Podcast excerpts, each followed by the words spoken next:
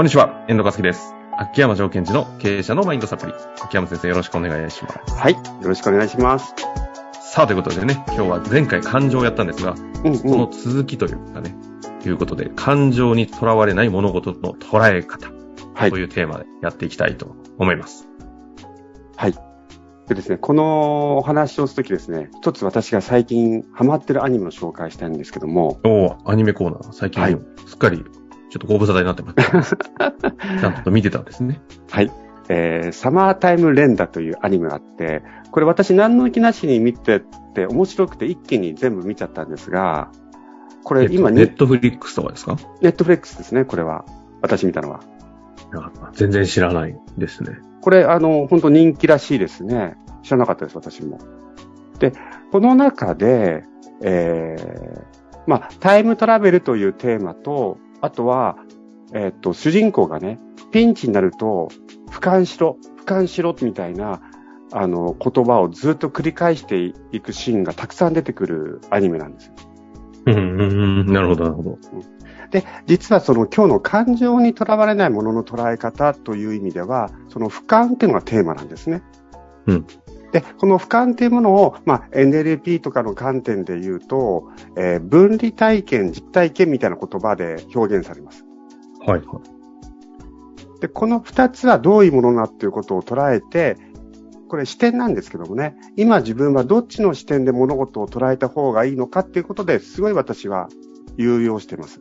とても活用しています。あの、ちなみにアニメの話終了ですか？アニメの話は、なんか言っていいんですか？いや、いや、いいんですけど、気づいたら、すごい難しい話に急に変わってたけど。サマあータイムレンダー、何の番組かも、いや、いいです。あの、見いやます。はいこれはね、あの、えーっと、この番組、ポッドキャスト好きな人は結構好きだな、じゃないかなと思う。相性がいいうん、あ、そうですか。まあ、秋山先生がね、好きなんだから、それは、はいなるほど。ねじゃあ、僕は見ていただくってことで。年末年始のお時間で見ていただいてもいいんじゃないかと思っています。いはいはい。はい。で、その中でその俯瞰っていうものは NLP 的に言うと分離体験、実体験っていう表現をされていて、分離体験っていうのは、えっ、と、自分の、まあ、俯瞰ですよね。自分の体から抜け出て、ドローンのから、えっ、と、見下ろすように物事を捉えるということ。で、実体験っていうのは逆ですね。体の内側にちゃんと自分がして、そこにあって、えー今まで言う、その、えダウンタイムを観察することなんです。ダウンタイムをちょっとね、ピンとこない方は、385回。あごめんなさい。ダウンタイム観察って言い方、私ちょっと表現が偏っちゃった。えっと、内側、体の内側に入ってものを見る。じゃあですね、えっと、ロボットで話をしましょう。その分離体験っていうのは、上空にドローンがあって、上からロボットを見てる。で、実体験っていうのは、ロボットの操縦席にいて、そこから物事を見たり、ロボットの、えっと、状態を観察してるということなんです。これ自分自身の話ですか？はい、自分自身がね。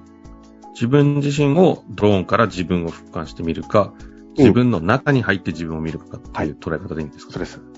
で、で、例えばですね、あの、よく、あの、これもね、今となっては本当か嘘かわかりませんけども、えっと、男性の方が女性よりも重列駐車がうまいみたいなことを言うじゃないですか。なんか聞いたことありますね。うん。で、重列駐車をするためには、そのドローンの視点、つまり分離体験、体験っていう上からの視点でものを見ると、車の内輪差がこうなってるっていうのはわかるわけじゃないですか。はいはい。で、えっと、今日のテーマである、感情にとらわれるってことはどういうことかというと、その、俯瞰して物事を見ないので、自分が、そのロボットの体の中に入る、自分の中に入りきってしまって、自分の中から物事を見て、自分の思い込みにはまってしまうということが、感情にとらわれるっていうふうに定義してるんです。なるほど。らよくうん冷静になるためには、ドローンを飛ばして上から見ると、内的感覚を感じづらくなるんですね。うん、うん、うん。例えば、今ちょっと想像してください。目の前にとても大好きな人がいると。うん。それを自分の正面から見るとドキドキしたりするじゃないですか。はいはいはい。目の前に大好きな人が、うん。はい、いい感じでドキドキしてきました。でそれをドローンのように遠くから飛ばして、まあそれがじゃあ喫茶店だとしたときに、喫茶店の真上から見てると。そうすると相手の方の頭頂部が見えて、自分の頭頂部が見えるわけです。ちょっと寂しいですね。離れちゃいますね。はい。うん。そうです。そうするとドキドキ感は減りますよね。うん。そのドキドキ感が減る代わりに、自分がどう動いてるのかとか、相手がどう動いてるのかっていう、相手の動きっていうのが、冷静に見れるようになるわけですよ。うん、うん、うん。まあ、そりゃそうですね。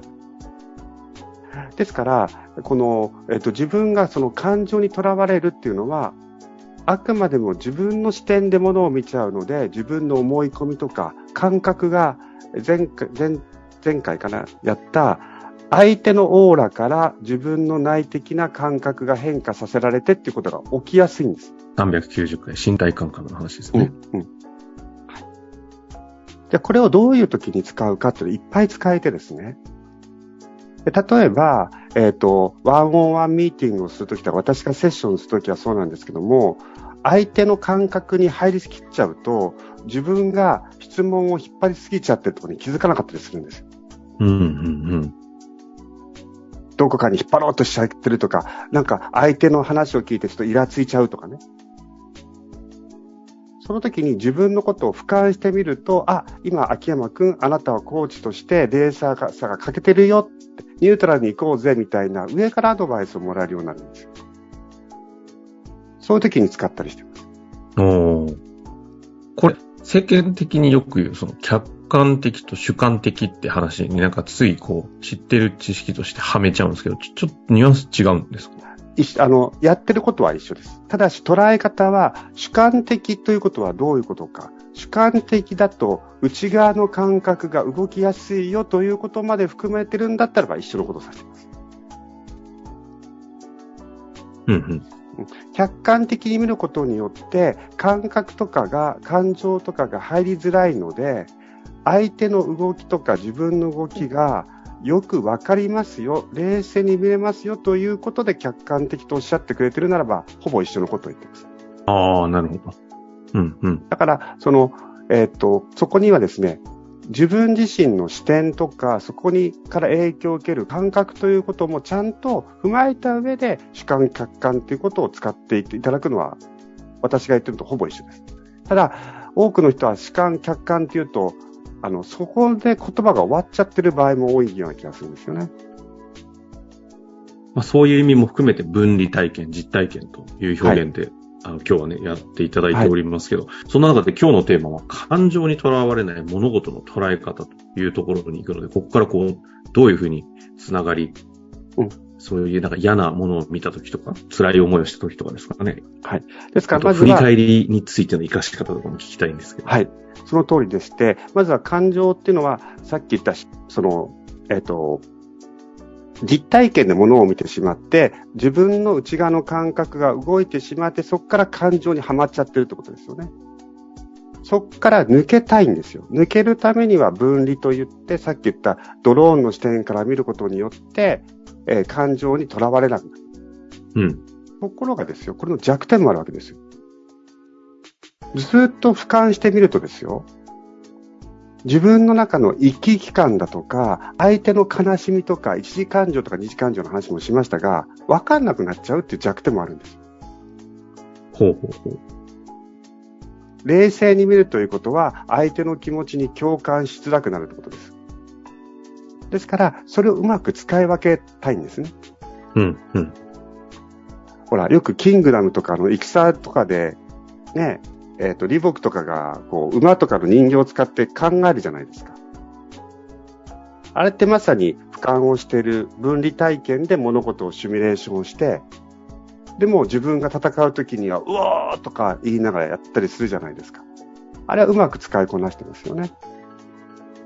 ですから、え皆さんがワンオンワンとか面談とかプレゼンをするときに、あ、今焦ってるっていう時には分離体験になればいいし、自分が思いを込めて伝えたい時には今度は、えっ、ー、と、実体験として自分のプレゼンだとか、しっかり話をするとか、相手の気持ちをちゃんと分かりたい時には今度は実体験です。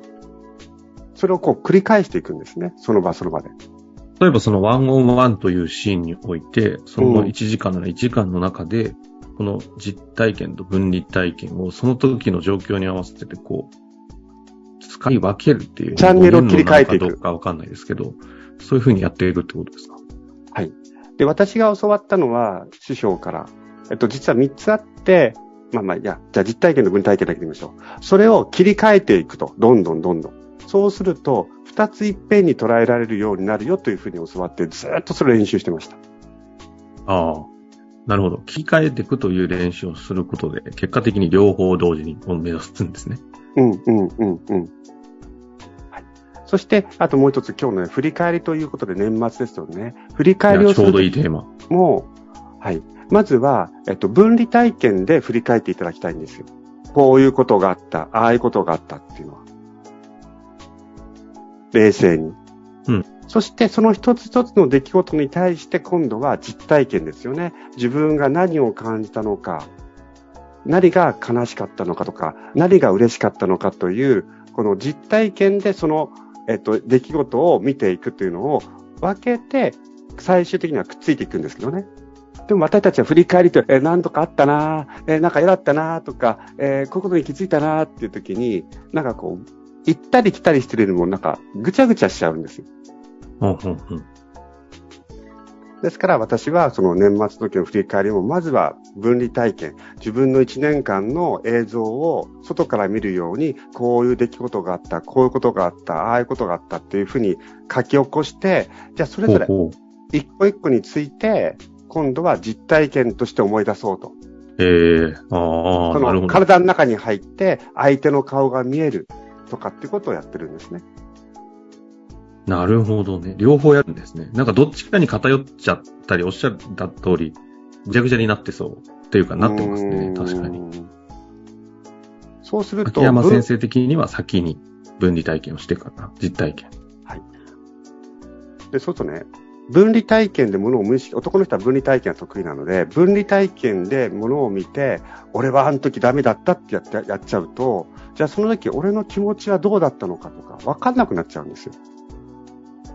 つまり、分離体験って反省をするっていうには適してるんですが、あ、あの時俺はこういうことを失敗したな、プレゼンで、なんであんな言い方しちゃったんだろう。なんか、学校の先生に怒られてる感覚ばっかなっちゃうんですよ。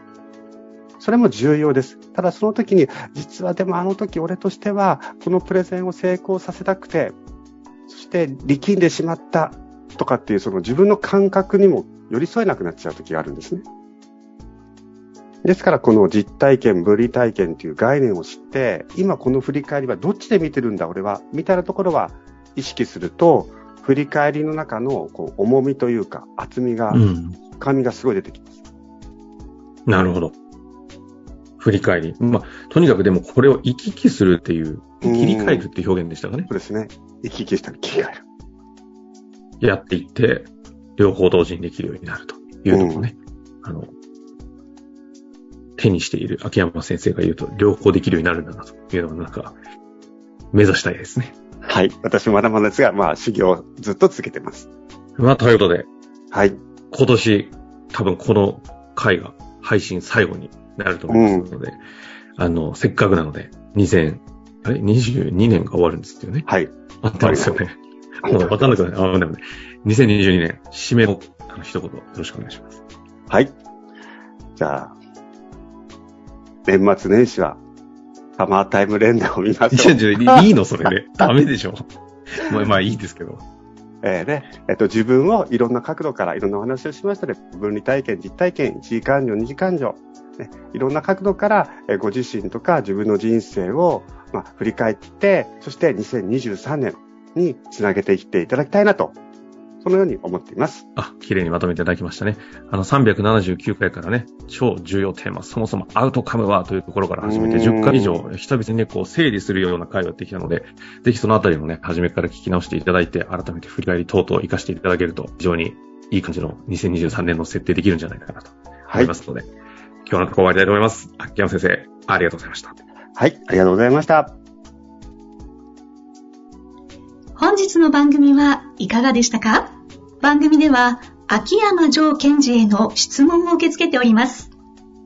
ウェブ検索で、秋山城と入力し、検索結果に出てくるオフィシャルウェブサイトにアクセス。その中のポッドキャストのバナーから質問フォームにご入力ください。また、オフィシャルウェブサイトでは無料メルマガも配信中です。ぜひ遊びに来てくださいね。